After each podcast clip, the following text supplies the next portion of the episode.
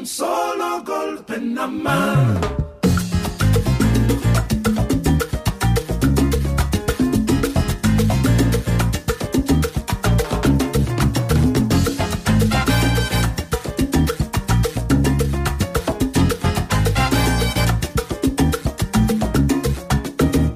Somos David García y Aitor Padilla, y esto es desde la historia. Hola, muy buenas noches, David. ¿Qué tal? ¿Qué tal, Aitor? Bienvenidos a todos a tercer programa ya de esta, te- esta décima temporada. Tercer programa y último del año. Último del año. Último del año. 2022 se va, se acabó. ¿No? Y bueno, pues sí, estamos aquí en riguroso directo, ¿no? Hacía tiempo que no podíamos coincidir en el horario, ¿no? De, que también es un poco raro decirlo, porque al final Sí, lo pueden escuchar en cualquier momento. No, pero no- nos gusta, pues bueno, el, el sentir ese, eso, ese directo ¿no? de, de De, radio. Que de que no está grabando y que si sale algo más. no siempre por motivos laborales se, se puede, pero bueno, siempre se disfruta mucho cuando, cuando podemos. Exacto. Y bueno, pues hoy nos vamos a Sudamérica, ¿no? Sí, llevábamos... No es Perú. En Perú ha habido algún movimiento. Sí, sí, es verdad, luego lo podemos comentar importante. también. Los dos primeros programas de la temporada han sido en, en Europa, nos hemos quedado un poco aquí cerquita, ¿no? En Italia y en el Reino Unido.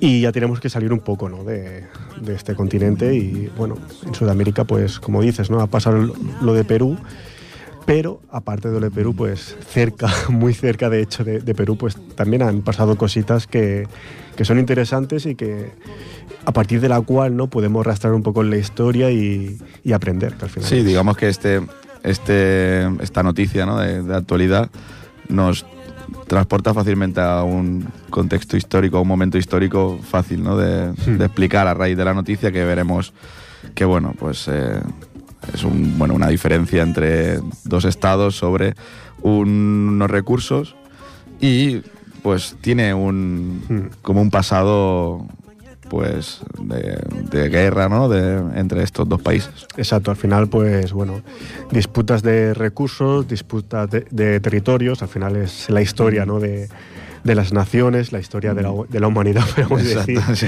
el disputarse, pues, eh, bueno, esos, esos recursos naturales, ¿no? Pero bueno, eh, por, por mucho que sea algo que podemos ver en muchos continentes, etcétera, pues no deja de ser interesante. Exacto, sí. Y yo creo que hoy aprenderemos mucho. Yo he aprendido mucho con este programa. Es- eh, lo importante es aprender. Estamos Exacto, aquí para- Siempre lo decimos, ¿eh? No somos expertos en nada, solo venimos a y, traer temas y que... y somos los primeros que, que aprendemos siempre. y el que quiera Intentamos- profundizar lo, lo tiene fácil. Sí, sí. Ahora está todo. Pues para introducir el programa de hoy vamos a ir con, bueno, con un cantante que ya con el nombre creo que ya se puede saber bien para dónde vamos a ir, que es el gran Víctor Jara. Vamos con su Viento del Pueblo de Víctor Jara.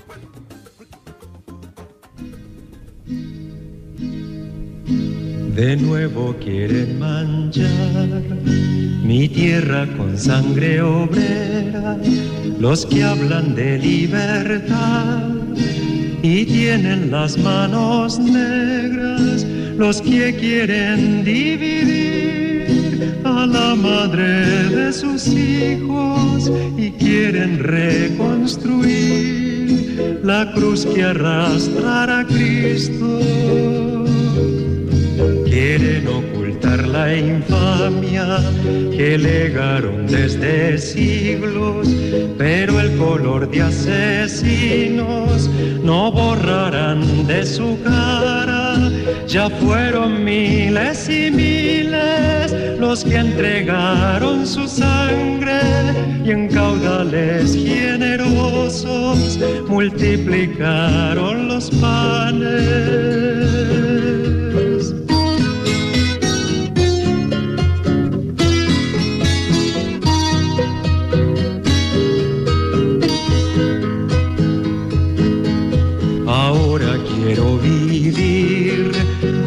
Mi hijo y mi hermano, la primavera que todos vamos construyendo a diario.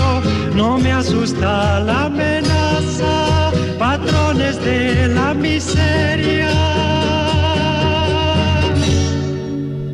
la estrella de la esperanza continuará siendo nuestra.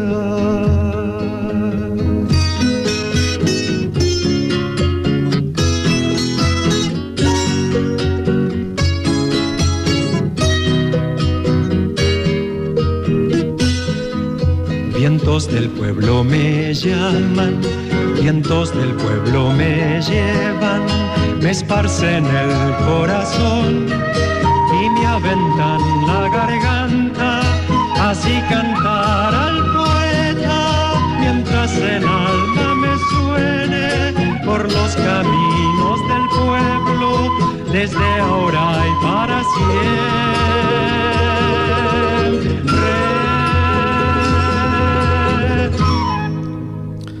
Bueno, Víctor Jara. La verdad que es una música muy, muy bonita, ¿no? Para empezar, creo, el, el programa. Una música que, bueno, te, muy tranquila y que te transporta ¿no? a, ese, a ese mundo que él, que él quería representar a través de, de, la música. Esa, bueno, sobre todo Víctor Jara ¿no? lo que representa es la canción Protesta, a raíz bueno, de toda la, la, nueva canción chilena que llamaron. Y bueno, fue uno de los músicos, cantautores más, más populares ¿no? de chilenos. Eh, en el 73, que es cuando se produce el golpe de Estado que derroca ¿no? al gobierno de Salvador Allende, pues Víctor Jara fue detenido, pertenecía él al Partido Comunista chileno, chileno y fue torturado, eh, se le bueno, cortaron sus dedos, eh, su lengua para que no pudiese cantar y finalmente fue asesinado el 18 de septiembre del 73. Entonces, pues bueno, al final ha pasado a ser una figura pues que, que engloba mucho más ¿no? de lo que él mm. es musicalmente o, o, la protesta, ¿no? Al final, pues todo lo que pasó con él, pues en Chile es un, un símbolo, sobre todo pues bueno para, para la gente que, sí. que protesta ¿no? contra ese gobierno que fue el de, el de Pinochet. Sí, no, y no, no solo en Chile. Además, bueno, re, referente a lo que tú dices, en, bueno, en 2019 hubo una revuelta popular en Chile y la canción del derecho de vivir en paz fue una de las más reproducidas en Spotify y se utilizaba ampliamente en las calles pues, para exigir esta justicia social y repudiar las acciones militares y de policías que comandaba el gobierno de Sebastián Piñera.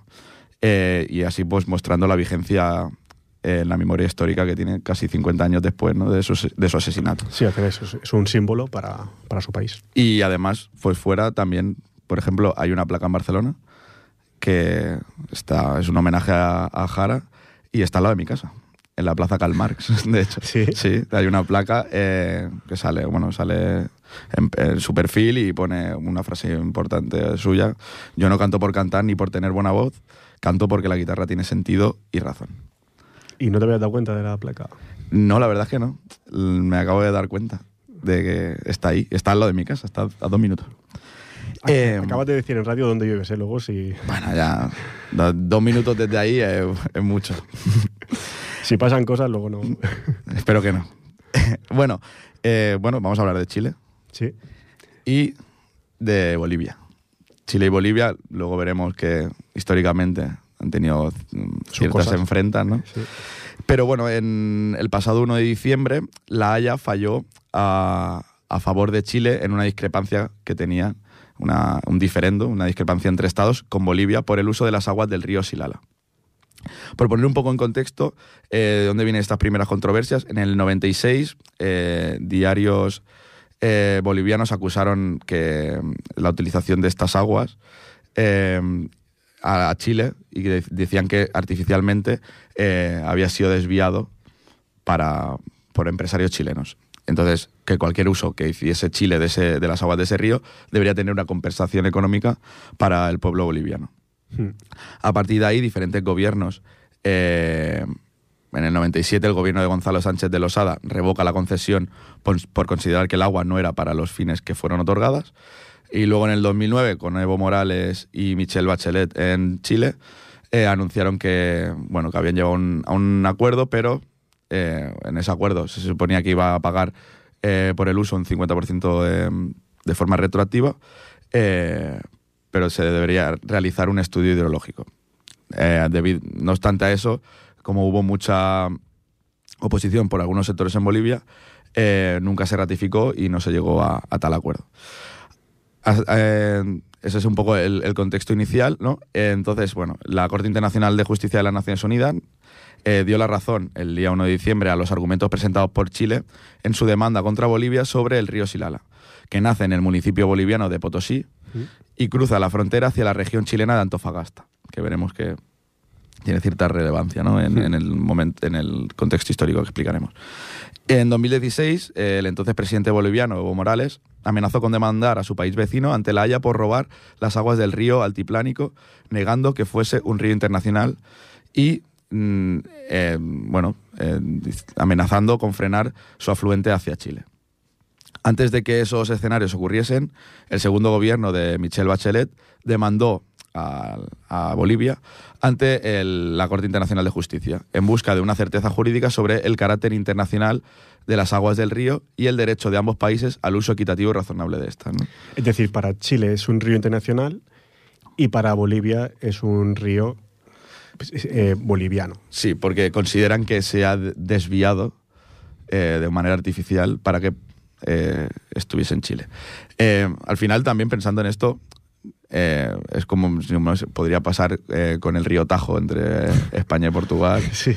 O incluso aquí ha habido conflictos con el río Ebro, ¿no? Con el desdoblamiento en, No en el propio tan lejos. el río Ripoll, También, ¿a quién pertenece? entre Ripollet y Sarañola podrían haber muchísimas disputas también. Y, pero de momento no las hay. Eh, esperemos que no. Veremos qué dice la Corte Internacional al respecto. Durante el juicio, bueno, Bolivia reconoció el curso internacional de las aguas del Silala y el derecho de uso equitativo y razonable desde su territorio y también desde el chileno. Lo que hizo la ofensiva boliviana ¿no? Era, eh, fue derivar su argumentación en la supuesta existencia de un flujo artificial eh, contra un flujo natural. Alegaban que el flujo artificial, eh, producto de canales construidos en el 1928 por la empresa británica Ferrocarril Antofagasta Bolivia, habría mejorado el volumen de las aguas al territorio chileno y reclama- reclamaban la soberanía, la soberanía de este. Es, es un tema complicado. ¿eh? Que, que esto de los ríos, y, sí, sí, es, es un tema que, que, ojo, no, no, no tiene que ser fácil. ¿eh? Parece, o sea, es- al final es como un recurso natural Sí, ¿no? sí. Y, y pelearse por, por él. Pero bueno, Al vemos final como es algo que. Muy, muy interesante, la verdad. se repite un poco. Luego, luego Sí, hablaré sí. que hay otro, tuvieron otro juicio así un poco similar. Y bueno, como explicó en, en el diario El País el ex canciller del gobierno de Bachelet, Heraldo Muñoz, no existe en el derecho internacional una distinción entre flujo natural y flujo artificial. Y Bolivia no contaba con una base jurídica para reclamar eh, una soberanía exclusiva en la supuesta parte artificial del caudal. Y como ya confirm- confirmó la Haya ¿no? con, con este Mm. fallo. En la lectura del fallo, la Corte Internacional de Justicia sostuvo que las modificaciones que aumentan el flujo superficial de, un curso de agua no guardan relación con eh, su caracterización como curso de agua internacional. Eh, la Corte indica a, este respecto que los expertos nombrados por ambas partes concuerdan en que las aguas del Silala, ya sean superficiales o subterráneas, constituyen un conjunto unitario que fluye desde Bolivia hacia Chile y hacia, hacia una desembocadura común. Entonces, ¿qué es? Yo quería también especificar que es un curso de agua internacional y al final es eso, ¿no? Pues un sistema de aguas de superficie y subterráneas que, en virtud de su relación física, constituye un conjunto unitario y normalmente fluye pues a una desembocadura común eh, y algunas de las partes pues se encuentran en estados diferentes, ¿no? Un río internacional sería pues eso, un río que o divide o pasa Mm. por dos estados o más, ¿vale? El Tajo Sí. es un río internacional, por ejemplo. Eh, el cambio de postura de Bolivia, de Bolivia durante los seis años de litigio provocaron que la Corte Internacional dejara sin objeto los principales aspectos de la demanda, ya que actualmente no existen discrepancias respecto a que el Silala es un curso de agua internacional. O sea, está- eso ha quedado claro. Vale. Eh, entonces, la Corte lo que constató es que ambas partes están de acuerdo en que Chile eh, tiene un derecho a, de- a un uso equitativo y razonable, eh, independiente de si se trata de aguas naturales o artificiales. Además, eh, Bolivia no declara en este procedimiento que Chile deba compensación a Bolivia por los usos pasados del agua del Silala. Eso dijo la jueza, eh, que es la presidenta de la Corte. Entonces, eh, Chile logró que Bolivia aceptara cuatro de sus cinco demandas sobre la petición de que La Paz deba co- cooperar y notificar oportunamente las medidas sobre Silala que puedan tener, claro, o sea, al final es, lo que pedían es, si vais a hacer algo en el río, avísanos, porque al final, sobre todo siendo la desembocadura en, en Chile, Mm. pues es importante que lo sepan, porque, si, yo qué sé, imagínate que poner una presa enorme, pues deben, deben saberlo. ¿no? Como mínimo, eso, no- notificarlo, ¿no? Lo que vas a hacer. Exacto. Eh, entonces, bueno, el presidente chileno Gabriel Boric, eh, bastante nuevo además en, en la presidencia, eh, celebró desde la moneda, que es la casa de, de Chile, el sólido, fundamentado y categórico fallo a favor de Chile, eh, diciendo, bueno, que nuestro país puede estar tranquilo con la sentencia de la Corte, hemos obtenido la certeza jurídica que fuimos a buscar y los temas en disputa han quedado resueltos. Digamos que ya eh, dan por hecho que esto se acabó. Eh, entonces, estos dos países sin relaciones diplomáticas desde 1962, eh, bueno, Bolivia demandó a Chile en el 2014 ante esta Corte Internacional por... eh, est- esto sí, exacto, es, es otro, otro tema que... Otro litigio que tuvieron, esto es sobre el río Silala, pues hubo uno anterior eh, y fue eh, una demanda de Bolivia a Chile en el 2014 por una salida soberana al Pacífico. Porque, eh, bueno, ya veremos que no, Bolivia no, no tiene No, no salida tiene esa salida al mar, sí. En 2018, eh, también la Corte Internacional rechazó esta demanda con 12 votos a favor y 3 en contra, eh, diciendo que Chile no estaba obligada jurídicamente a entablar negociaciones con Bolivia para que este país obtuviera eh, un acceso al Océano Pacífico. Em, también decidieron, por la misma diferencia de votos, rechazar las peticiones de Bolivia, que pidió que se declarase que Chile había incumplido en el pasado esa obligación de negociar. Y es que eh, lo que decía la Corte, en diferentes notas, actas y tal, es que entre ambos países a lo largo del siglo XX y principios del siglo XXI eh, implican que ha existido una intención, una intención de negociar eh, por parte de Chile, pero ello no significa que este país tenga obligación de hacerlo. Digamos que, bueno, pues hay como un buen querer hacer, ¿no? Pero no te obliga. O sea, con negociar un poco ya, Sí. ya basta. Con Negocio un poco, no llegamos a ningún acuerdo, ya aprobamos el año que viene. Y es lo que viene a decir la Corte Internacional. Eh, también los magistrados igualmente han desestimado el argumento de la paz de que los diferentes contactos entre las partes le habrían generado expectaciones legítimas, eh, pero estas no, no deben considerarse en, en- O sea, esto se considera en- cuando hay un laudo entre un inversor privado y un Estado, ¿no? En plan de, bueno, Mm. si una empresa, por ejemplo, quisiese hacer algo en, en un río y al final el Estado eh, se niega, pero había creado unas expectativas, esa empresa, bueno, puede haber perdido dinero o inversión, entiende que eso sí tendría sentido. eh, estas expectaciones legítimas tienen sentido, pero no lo tienen Entre cuando estados, ¿no? es entre dos estados, ¿vale? Eh, entonces, eh, también esto que no, no constituye una base legal para establecer una obligación a- a negociar. Eh, no obstante, los magistrados agregaron en sus conclusiones que la decisión tomada eh, no debía impedir que las partes continúen con su diálogo e intercambios en, un espíritu pues, de buena vecindad.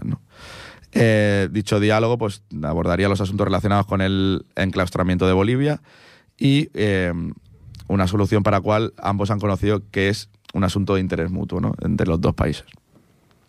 Y es que, bueno, esto igual lo explicas tú mejor después, que hace más de un siglo que Bolivia perdió unos 400 kilómetros de costa y 120.000 metros cuadrados de terreno, y sus relaciones diplomáticas con el país vecino giraron en torno a esta cuestión. Hubo negociaciones voluntarias, pero no se, no se llegó a nada, y Bolivia consideró que esos encuentros obligaban a Chile a seguir negociando. Todo esto el juez lo ha desestimado. Entonces vemos que la relación entre Bolivia y Chile No es sencilla, ¿no? no es nada sencilla. Además, vemos que li- el litigio por recursos o territorios tampoco, o sea, estas demandas tampoco son nuevas, ¿no? Hubo una anterior por el Pacífico, ahora ha habido por el río Silala, las cuales ambas eh, han dado la razón a Chile. Y entonces, bueno, veremos que no. que estas No, es- relaciones tienen un tiro a floja constante. ¿no? Sí, no, al final, al final es, es lo que dice, ¿no? Bolivia hace unos años, como veremos, perdió un territorio que era muy importante, porque imaginamos, o sea, eh, nos tenemos que imaginar lo que, lo que es para un país tener salida al mar. Y, o sea, lo que cambia tu economía de tener a no tener esa salida. Entonces, claro, para Bolivia, perder toda esa costa que tenía en el, en el Pacífico, pues claro, fue un, un golpe económico y, y social también muy, muy duro. Pero, claro, eh, Chile, como bien has dicho, ha ganado siempre Mm. en la Corte Internacional. Y de momento, bueno, luego veremos, ¿no? Que es- se han hablado de alternativas para que Bolivia al menos pueda tener acceso, ni que sea, ¿no? Al- algún, algún puesto eh, en la costa.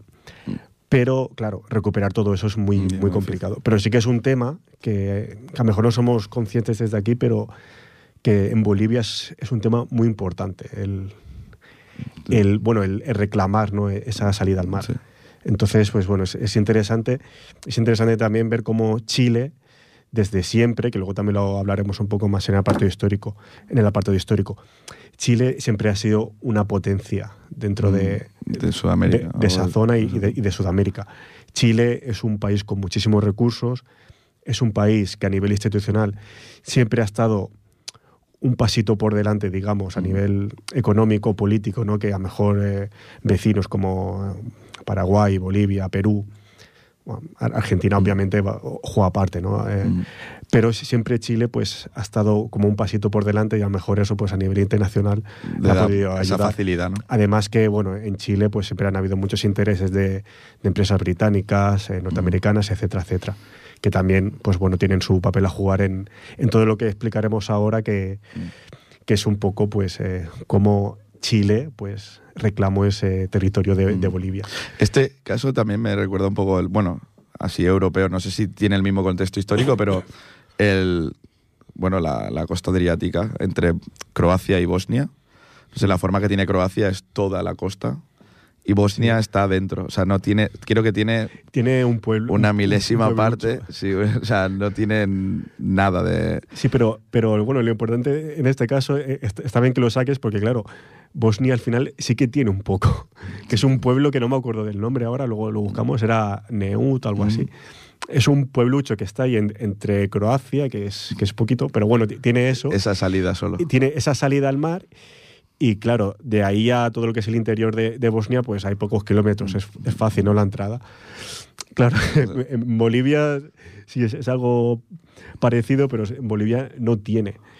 Y luego, y luego veremos, eh, pero Bolivia es el único país de, de América, junto con Paraguay, que no tiene salida no tiene al mar. salida al mar. Entonces, claro, eso te restringe mucho a nivel, a nivel económico. Claro. Entonces, vamos a ir con el segundo tema. Vamos con Ana Dijut, 1977, y luego ya entramos con el contexto histórico.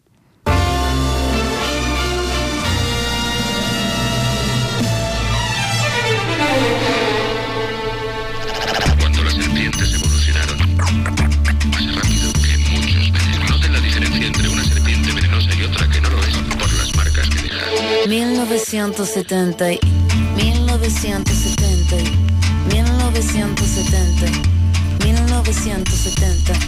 Nací un día de junio del año 77, planeta Mercurio y el año de la serpiente. Signo patente tatuado y en mi frente que en el vientre de mi madre marcaba el paso siguiente. Nacer llorar sin anestesia en la camilla. Mi padre solo dijo es Ana María. Sí sería el primer llanto que me probaría, que mandó las heridas y dándome la batería. Solía ser entonces como un libro abierto, pero leí la letra pequeña del texto, como un arquitecto construyendo cada efecto. Correcto, incorrecto, se aprende todo al respecto. Saber que algunas personas quieren el daño, subir peldaño toma tiempo, toma año. Con mi peluche mirando lo cotidiano, dibujos transformaban el invierno en gran verano. Papá me regaló bajo mi insistencia juego que trataba de compartir la solvencia. Pero en el patio hicieron la competencia, fue cuando sentí mi primera impotencia. 1970 y 1970 y 1970. 1977,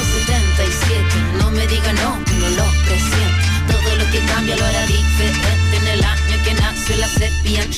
1977, no me diga no, que no lo presiento. Todo lo que cambia lo hará diferente en el año que nació la serpiente.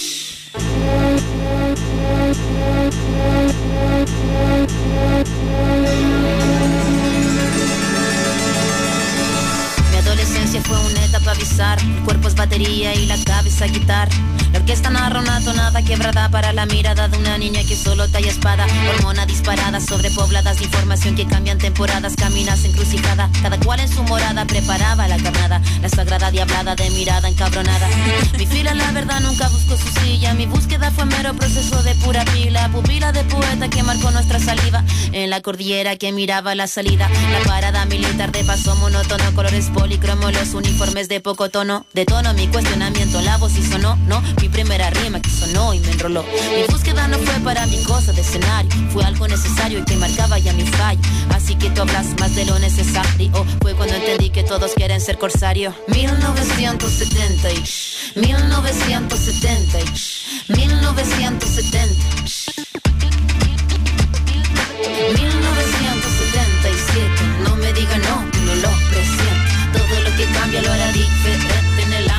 bien suena este tema, ¿eh? Dio mucho flow, mucho, mucho, Mucho, eh. flow. Muy, bueno, muy bien. Ana María Tilluch Merino eh, nació en Lille, en Francia, pero bueno, más conocida como Ana Tilluch o Anita Tilluch. Es una cantante, eh, música, rapera, letrista y compositora franco-chilena. Eh, y bueno, pues eh, es eh, feminista, activista, tiene, bueno, en su letra siempre denuncia pues, estas carencias sociales y culturales y se posiciona siempre a favor de los derechos de las mujeres y contra la violencia de género. Eh, bueno, nació, es hija de, eh, de dos chilenos exiliados de la dictadura militar tras el golpe de Estado del 73, que hemos hablado antes Sí. con Víctor Jara. Está todo conectado. Exacto, es- es- está muy preparado este programa. Eh, y bueno, eh, se mudaron a París por temas laborales y allí pues vivió y empezó a, a mamar rap, ¿no? Digamos. Y bueno, con este disco, con, con el, esta canción que da nombre también a su disco eh, en 1967, en que s- salió en 2009, pues Ana Tijoux mostró sus habilidades pues a través de ritmos y letras sofisticadas con envueltas en, en una voz con un toque jazz, de jazz y eh, el, álbum, el álbum se llama así porque es eh, su año de nacimiento y bueno, pues pinta un cuadro de su infancia en Francia y rinde pues homenaje al hip hop chileno que le inspiró a principios de los 90. Y bueno, ese mismo año, en el 2009, el líder de Radiohead, Tom York, eh, recomendaba a sus seguidores que escucharan eh, la canción de 1977, lo que hizo subir su popularidad en Europa y además esta canción, como bien ha dicho Jordi, que lo he dicho- mm, me ha flipado que lo supiese, eh, esta canción musicali- musicalizó una escena del quinto capítulo de la cuarta temporada de, de Breaking Bad, Ojo, ¿eh? además del el juego de eSport FIFA 11. Ojo. Palabras mayores, ¿eh? y- Breaking Bad y FIFA. La verdad es que también comentan que eh, ha sido catalogada por diversos medios como la mejor y más conocida rapera en español. Y la verdad que, bueno, No, suena muy bien, suena muy bien. es muy, muy buena, tiene un flow increíble. Recomendamos desde aquí. Ana Bueno, que, ya es famosa, pero... Sí, sí, sí. Claro, Pero yo creo que no- ah, igual a alguien se lo, se Bueno, lo yo- presentamos, yo, pero... Yo es cierto que, que me sonaba, o sea, me sonaba el nombre, pero tampoco la tenía muy, muy ubicada, ¿no? Pero Mm. siempre interesante conocer nuevos artistas, músicos, etcétera. No todo va a ser historia y, Evidentemente, y conflictos y etcétera. Pues bueno, vamos con el apartado histórico donde vamos a analizar, como hemos dicho antes, ¿no? Pues esta difícil relación entre Bolivia y Chile, que tiene orígenes históricos que, como hemos dicho, no pues se remontan eh, siglos atrás. Y como incluso entre ellos pues han existido no solo conflictos diplomáticos, como ahora podría ser este, sino armados también, También. entre ellos. Al Eh, final no todo, no todo son palabras, normalmente. so- y sobre todo antes no, No había, no se la- estaban la- con chiquitas. La, la diplomacia no era tan, a lo mejor tan efectiva como ahora, que no lo es del todo.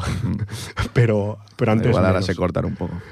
Eh, como todos sabemos, tanto Bolivia como Chile pertenecieron al, al Imperio Español y se independizaron, pues al igual que los demás países sudamericanos, en la primera mitad del siglo XIX. Concretamente, Chile fue en el 1818 y Bolivia en el 1826.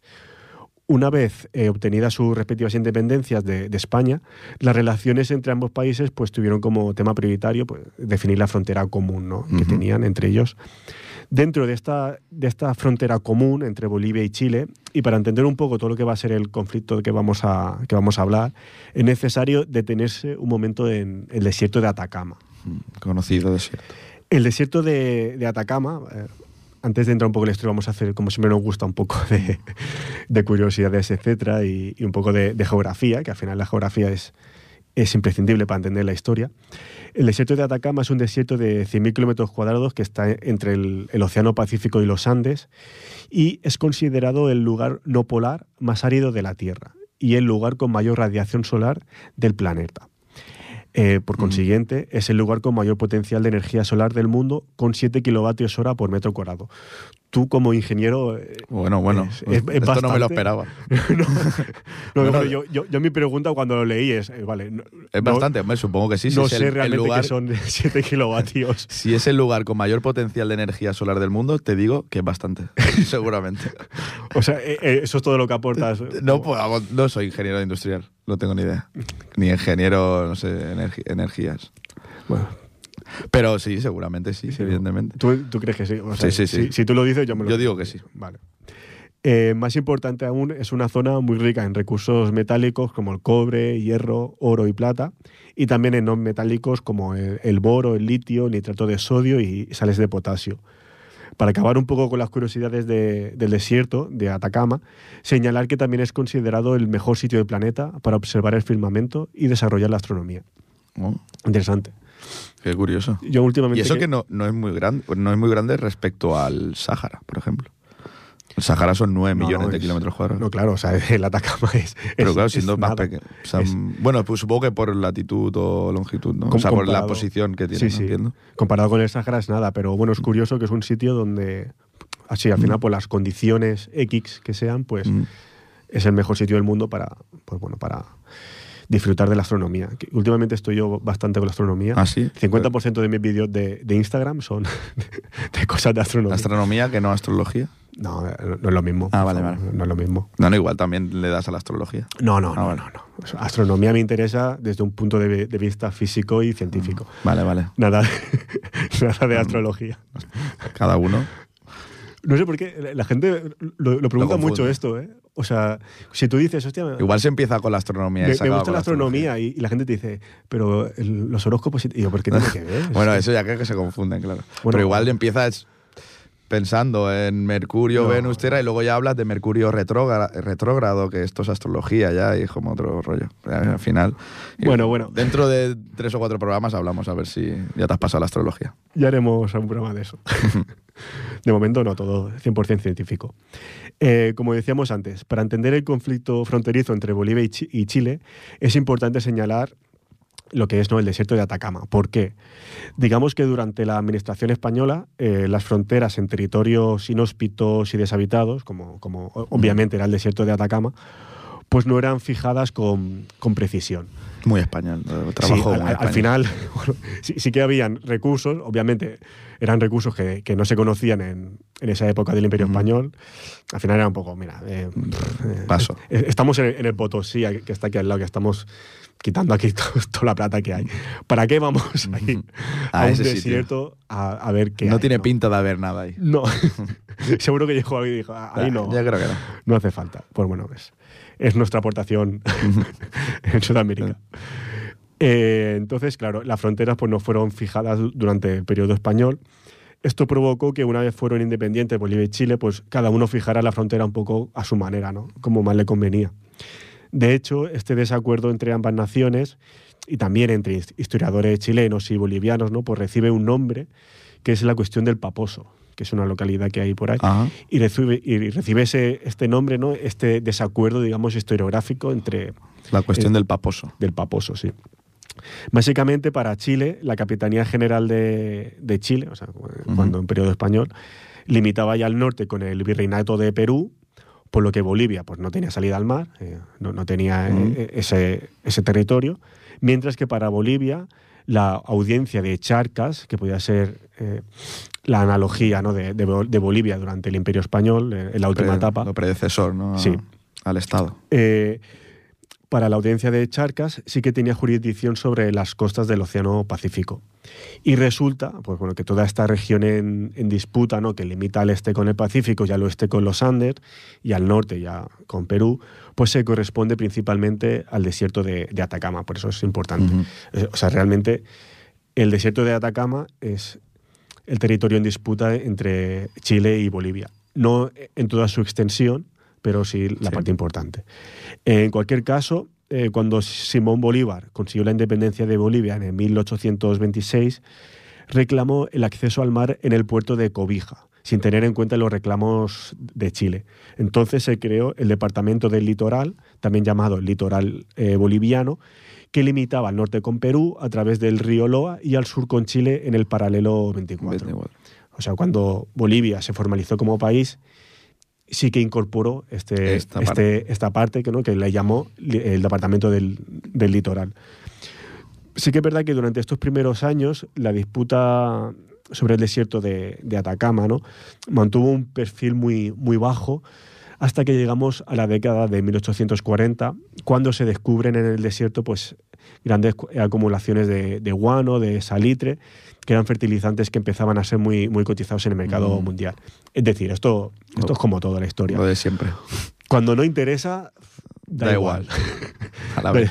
da igual que sea tuyo o mío, del vecino. Ahora, a, a la que interesa, pues Aquí hay guano. aquí hay no. guano. Entonces, Que el, el- el guano, para todos aquellos que no lo sepan, como yo antes de, de hacer el programa, es el sustrato no resultante de la, de la acumulación masiva de excrementos de, de murciélagos, aves marinas o focas en ambientes áridos o de escasa humedad. Y el salitre, por su parte, pues es una mezcla de nitrato de potasio y nitrato de sodio. Ahí también, comentario de ingeniero que, que dejo. ahí. muy bien. Pero bueno, que eran tanto el, guano como el salitre fueron pues bueno, dos elementos que a mediados del siglo XIX pues eran muy cotizados a nivel in- eh, internacional. Por Y ese que- y uso claro, como fertilizantes. ¿no? Claro, por todo el tema de, de fertilizantes. Entonces, claro, de toda esta zona fronteriza, pues eh, se se hizo muy importante tanto para Chile como Claro. para, para Bolivia. Y recordemos un poco que lo que decíamos antes, Chile, a nivel político, a nivel económico, estaba un escalón por encima de lo, de lo que podía ser sí. Bolivia. ¿no? Eh, volviendo al tema, esta nueva situación habría un nuevo panorama más intenso, ¿no? como digo, dentro de la disputa territorial, la cual se mantendría hasta 1866, o sea, eran años donde, bueno, sí que estaba el departamento boliviano, pero Chile ya estaba ahí, hay que hacer algo, hay que hacer algo. Hay ¿no? que arreglar esto. hay, que, hay que arreglar esto. Y en el 66, 1866, se firma el Tratado de Límites entre Bolivia y Chile, el primero. Por este tratado, la línea fronteriza quedaba fijada en el paralelo 24. Esto de paralelo, bueno, es algo Sí. meramente informativo para ver que, que se mantenía lo, lo que ya estaba anteriormente. Y se establecía que entre los paralelos 23 y 25, importante, los estados eh, signatarios, es decir, eh, tanto Chile como eh, Bolivia, se repartirían los, los beneficios guaneros y mineros en partes iguales. Claro, tú imagínate que del 24 al 25. Bueno, no, al final se lo repartían, claro. Da igual que una produciese Claro. más que la otra. Exacto, o sea, al final, Mm. entre el, 20 el 23 y el 25 se lo repartían. Claro. Aunque del 24 al 23 fuese Chile y del 24 Sí, al sí. 25 Y fuese que una produ- produjese más que la otra, al fin y Pero bueno, era una zona en disputa y llegaron a ese acuerdo. Vale. Poco tiempo después de firmarse este tratado, se produjeron pues, bueno, varias dificultades en su aplicación, hubieron nuevas disputas y en el 72 ambos países pues, buscaron solucionar los problemas del tratado mediante otro acuerdo complementario que se llamó con el, con el nombre de Lindsey Corral. El acuerdo fue aprobado por Chile, pero nunca por Bolivia, debido a la influencia de- del Perú, que es otro país que aparece por aquí que será importante, que firmó un tratado de alianza en el 1873 con, con Bolivia. Eh, básicamente, los desacuerdos en este nuevo, o sea, en, en este nuevo acuerdo, la, la disputa entre Chile y Bolivia, a los que se suma el norte de Perú, son respecto bueno, a lo que decíamos, ¿no? quién controla y quién se lleva pues, bueno, la tajada de los recursos de esta zona fronteriza del, del desierto de, Atacama. Aquí digamos que igual Perú. igual Bolivia podría haber firmado y Perú le dijo que no.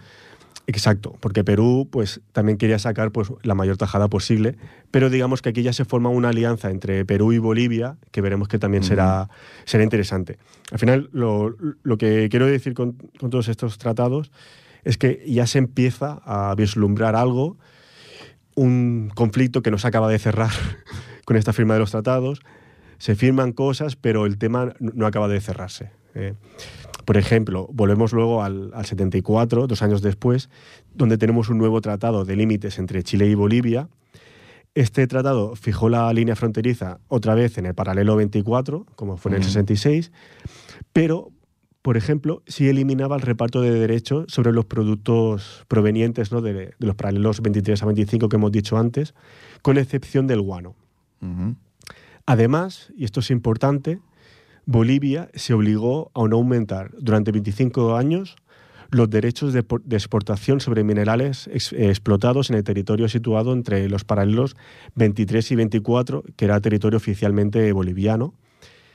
No, eh, quiero decir, no podía aumentar los derechos de exportación a todos aquellos capitales o negocios o personas que, que fuesen chilenos. Mm. Es decir, que no podían sumarle tributos a, las empresas Vale, chilenas vale. durante estos 25 años. No sé si lo he explicado bien, es complicado.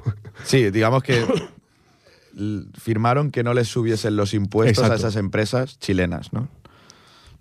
Es, es decir, o sea, sí que eliminan lo del reparto de, que decíamos de antes, entre el 23 y el 25, excepto el guano, pero Bolivia se comprometía a, durante 25 años, no subirle los intereses o los tributos, Mm. etcétera, como lo quieras llamar, A estas empresas o negocios. a estas empresas o negocios que eran chilenos y que sí que estaban operando pues, ent- entre estos paralelos. Mm. ¿Por qué es tan impo- importante esta última cláusula? Porque su incumplimiento por parte del gobierno boliviano provocó la llamada Guerra del Pacífico. Ajá. Concretamente fue en febrero, en febrero del 1878 cuando el gobierno boliviano, presidido por Hilarión Daza, estableció un nuevo impuesto a la empresa chilena Compañía de Salitres y Ferrocarril de Antofagasta, violando pues, el Tratado de Límites del 74 que prohibía nuevos impuestos. Chile, por su parte, protestó y le advirtió de que no se consideraría, consideraría ligado al Tratado del 74 si Bolivia no suspendía el impuesto, pero Daza, pues, lo que hizo fue rescindir- más bravucón. se- sí, rescindió la licencia de la compañía chilena y embargó todos sus bienes. O sea, dijo, tú más, pues yo te enterar. y finalmente, ¿qué provocó esto? Pues que el 15 de febrero de 1879, un año después, las fuerzas eh, militares chilenas pues, ocuparan la ciudad boliviana, de, boliviana eh, en ese entonces de Antofagasta, que sí que es verdad que estaba mayoritariamente habitada por chilenos, y se inició ofi- oficialmente la, la Guerra del, del Pacífico. Eh, por el Tratado de Alianza Defensiva que hemos dicho que tenía con Bolivia, Perú también entró en esta guerra en el cual se demostró, pues, como digo, como he dicho antes, el mayor progreso económico y militar de Chile frente a dos naciones como Perú y Bolivia, pues, de mucha in- inestabilidad política y, económica. Eh, por ejemplo, o sea, ya eh, en un año, para 1880, Bolivia ya había abandonado la guerra. Es decir, No, no puedo. puedo, no puedo. Por lo que la campaña continuó entre Chile y Perú, llegando Chile a ocupar en el 81 la, Oh. la capital Lima, Lima, hasta que finalmente en 1884 se firmó un pacto de tregua entre ambas naciones, cediendo Perú a Chile el dominio sobre el departamento de Tarapacá y permitiendo la ocupación chilena durante el término de 10 años de las provincias de Tacna y Arica. Es decir, Perú también perdió territorio. No es mucho, pero este Perú- es territorio que aún continúa siendo chileno. Fue a por lana y, Y- volvió trasquilado. sí, sí. Ahí ya. Al final, pues bueno, sí se demostró pues la, la superioridad Mm. eh, militar ¿no? de, de un país eh, más eh, en- en- a un nivel superior, ¿no? Sí, que, es- sí. que era Chile. Este tratado de paz eh, del 84, como digo, ponía fin al conflicto armado, pero aún la situación quedaba a expensas de un tratado de paz definitivo, ¿no? digamos, entre Chile y Bolivia. Que, claro, Bolivia había salido de la guerra, pero no había firmado nada, ¿no? Mm. Por lo tanto, toda esta zona fronteriza, el desierto de Atacama, aún quedaba un poco en disputa, aún no se sabía. Claro, normalmente así, sales de una guerra claro. cediendo algo, ¿no? O sea, claro, a- acaba la guerra, pero claro, est- esta nación se ha ido de aquí, ha quedado esta zona en disputa y, bueno, e- era una zona que, bueno, como vemos, llevaba 70 años que, que no se sabía muy bien de quién era. Finalmente, esta situación se resolvería en el Tratado del 1904, según el cual Bolivia cedió el departamento del litoral en favor de, de Chile, por lo que perdía definitivamente su, su salida al mar. En este momento, en el 1904, sí que es cuando Bolivia, pues, pierde esta salida y Chile, pues, tiene la forma, eh, podemos decir, el- la formación territorial actual, ¿no? Ajá. El tratado del 1904, además, incluye una serie de, de cláusulas con el, fin, con el, fin, de suplir la carencia de una salida marítima soberana de, de, Bolivia, dentro de las que se destaca la obligación de Chile de construir un ferrocarril entre Arica, que la, que la había conseguido de Perú, y La Paz, y bueno, también la concesión de créditos, de derechos de libre tránsito hacia puertos en el Pacífico, y el pago también de 300.000 libras esterlinas como compensación. Es decir, po un poquito de, Poquita cosa, ¿no? un poquito de dinero. Entre estados. Sí, pero bueno, al final lo importante que al final yo supongo que es un poco lo que en la actualidad se da en Bolivia, ¿no? Que el, el puerto de, de, Arica es un poco el que hace de, de puerto de, de, de Bolivia, Bolivia, que está, está muy cerca. Pero claro, sí que es verdad que no existe tampoco una línea eh, que una ¿no? Arica con, con, Bolivia. Entonces ahí a lo mejor un poco es donde está la reivindicación actual de, de Bolivia, eh, crear algo ahí claro. para que haya un acceso directo. Eh, en cualquier caso, ya para finalizar, pues bueno, las relaciones entre Bolivia y Chile desde el Tratado de 1904 hasta la fecha, pues obviamente han estado marcadas por el, el, continuo reclamo nacionalista de Bolivia pues en favor de un restablecimiento del acceso al, al mar territorial. En mm. esas están, ¿no? De hecho, en 2018, como bien has dicho, pues bueno, se llevó esto a la Corte Internacional, fue, el fallo fue favorable a, a Chile, como bien has dicho también. Aún así, pues todo, toda esta problemática en Bolivia, como digo, pues aún tiene en la, la política in, interior tiene aún mucha fuerza. De hecho, hay una expresión que, que me ha hecho mucha gracia que, que es la mediterrane, mediterraneidad, lo, lo, diré, mediterraneidad de Bolivia, que es, que es un poco la expresión con la que se conoce que Bolivia pues, no tenga salida al, al mar. ¿no? Y, es un, y, y, aún es algo que se sigue debatiendo en, en este país. Y bueno, como decía antes, que al final en América solo existen dos países que no tengan salida al mar. O sea, es muy curioso, tanto Bolivia como, como Paraguay. En todo el continente americano, claro. En todo el continente americano, en todo. Sí, no, no, solo Sudamérica. Entonces, pues, bueno, veremos si la situación con, con, los años mejorará, si se creará algún corredor o alguna zona eh, boliviana o, o entre eh, medio boliviana, medio chilena, veremos, ¿no? Bueno, yo creo que al final también pensándolo así un poco en, en líneas generales. ¿eh? Igual ahora en Chile ha cambiado, pero siempre ha sido como gobiernos un poco anta, antagónicos, o sea, contrarios en cuanto a ideología, ¿no? Chile ha sido siempre un poco más, eh, sobre todo desde la dictadura de, de, Pinochet hacia ahora, ¿no? Democracia, gobiernos más conservadores. Mm. Y, y, Bolivia, pues, sobre todo también ahora hasta al final, gobiernos más eh, panamericanos, ¿no? Más, mm. eh, bueno, sabemos, ¿no? Evo Morales, más... Eh, por, por, la gente indígena, por los recursos naturales, por recuperar ¿no? todos los recursos propios del país. Y creo que igual eso también lleva a que el, los acuerdos no sean posibles, ¿no? A, a cierta confrontación ya en, más allá ¿no? de, de, de, toda la histórica. ¿no? Sí, no, al final, sí, como bien dices, políticamente pues están a mejor en, en universos diferentes y eso influye. Por eso es lo que digo, veremos en un futuro si, si al final pues se, se acaba llegando a algún tipo de, mm. de, acuerdo entre algo. Pero de momento, pues es, es lo que digo, ¿no? Como, como, mínimo tienen lo de Arica, pero es insuficiente mm, para, claro. para, un país que es grande como Bolivia, pero claro, el, el, no tener acceso al mar, pues limita muchísimo. Claro. Entonces, pues. Bueno, al final pero, Arica sí es el puerto, pero es una ciudad chilena, quiero decir. Claro, claro, sí, no, sí. Tampoco. Entonces, eh, vamos a ir con el tercer tema, vamos a ir con un boliviano, ahora ya tocaba. Mm. Vamos con Ernesto Cabur, Los Alaracos.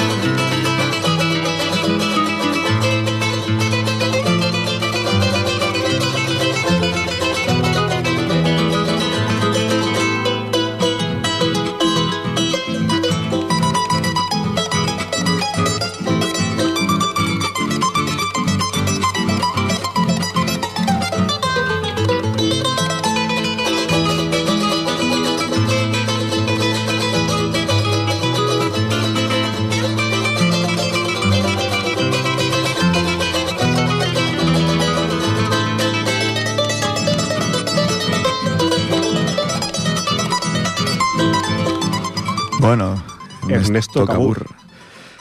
Que bueno, es un cantautor boliviano, nacido en La Paz en el 1940, murió este año, no en 2022, también en La Paz. Y bueno, fue un cantautor, músico, artista, inventor de instrumentos musicales y autor de libros de enseñanza musical boliviano. Esto que toca es el charango. Charango, que no, que no es solo un grupo de música. No es un grupo catalán. Es el charango, que es un instrumento de cuerda de la familia del laúd, originario de la región andina de Sudamérica. Y bueno, ya vemos que... No, y bueno, interesante, ¿no? Puedes escuchar música popular boliviana. Mm, o sea, exacto. Al final estamos aquí para aprender, no solo... Música para- andina, ¿no? Muy, Sí, no, so- no solo para poner gente famosa y hay, Mm. hay que conocer nuevas músicas. Y la verdad es que muy, muy interesante.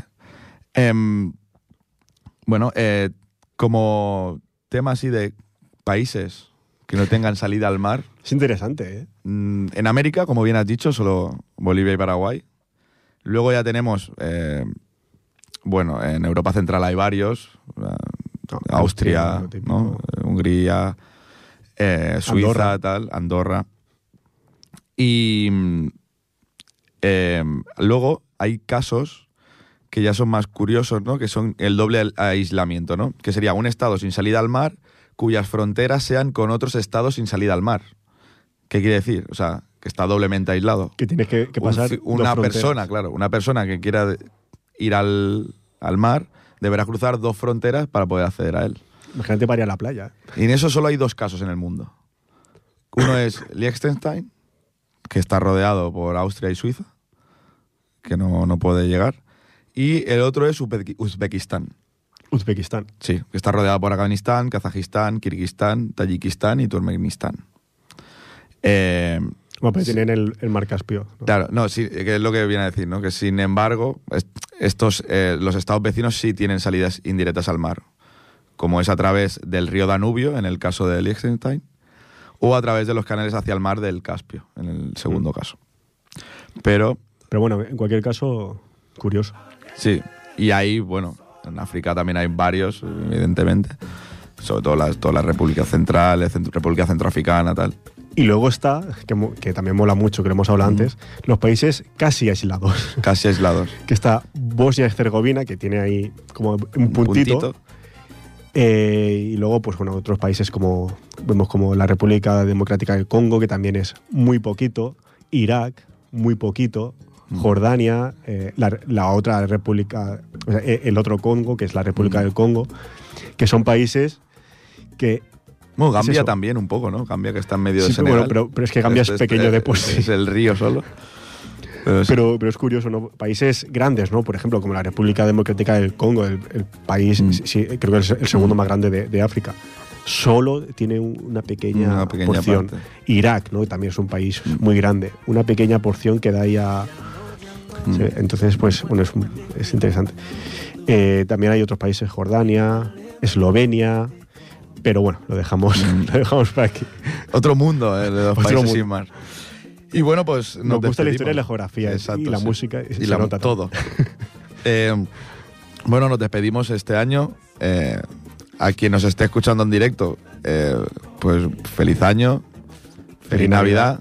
eh, Disfrutar de la familia, de, de la gente cercana a vosotros. y el que no quiera disfrutar, que no disfrute tampoco.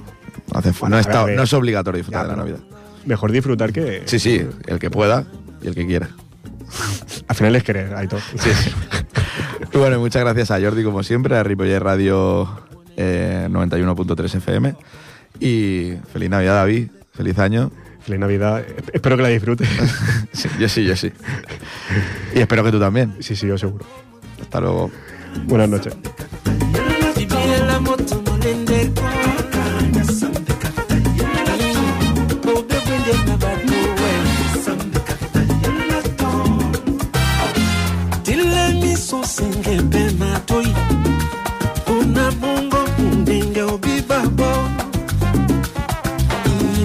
miaka malambo mokulu elambi labwa satana wanpe inhebiebolo